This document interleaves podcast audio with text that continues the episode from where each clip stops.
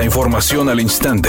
Grupo Radio Alegría presenta ABC Noticias. Información que transforma.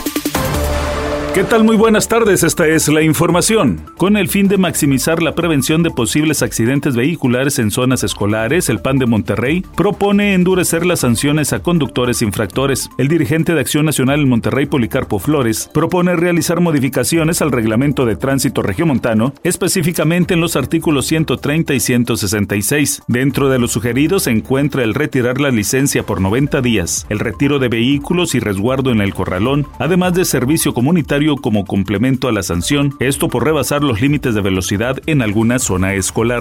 Una persona muerta y tres heridos fue el saldo que dejó un ataque armado en el cruce de Colegio Civil y 5 de Mayo en pleno centro de la ciudad de Monterrey. Los reportes indicaron que el hecho transcurrió al filo de las 14.30 horas en dicho cruce cuando al menos un civil armado llegó al lugar para atentar en contra de la vida de las tres personas. A las 14.45 horas acudieron elementos de la Cruz Roja, quienes tras revisar a la víctima de ese ataque confirmaron que ya no tenía signos vitales debido a la herida de bala. Reportes indicaron que los tres lesionados fueron trasladados de emergencia a un hospital cercano en la localidad. El lugar fue acordonado por elementos de la Policía Municipal y posteriormente los elementos de la Agencia Estatal de Investigaciones realizan las indagatorias sobre estos hechos violentos.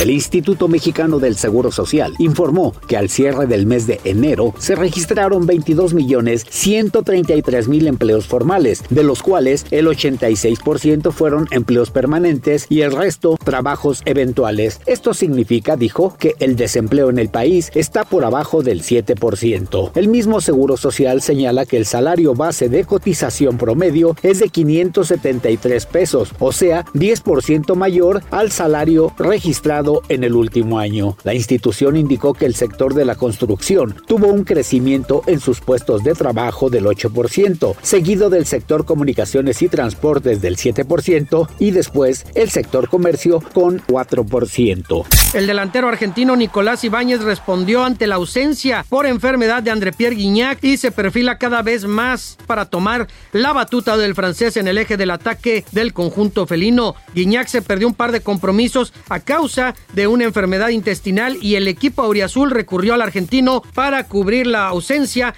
y destacó por su parte a la ofensiva. Y bien, su compañero francés tiene 38 años de edad y actualmente vive el que podría ser su último contrato con el equipo de Tigres hasta el verano del 2025, lo que el recambio está latente en el futuro cercano y el argentino ya levanta la mano para cuando esto suceda. Guiñac es el máximo anotador del club y ha levantado varios títulos, pero su sucesor ya estaría en casa.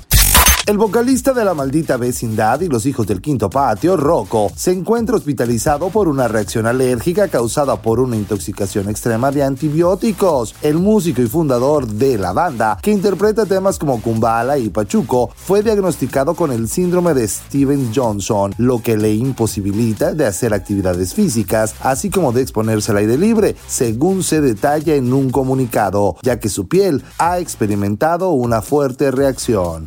Redacción y voz Eduardo Garza Hinojosa. Tenga usted una excelente tarde. ABC Noticias. Información que transforma.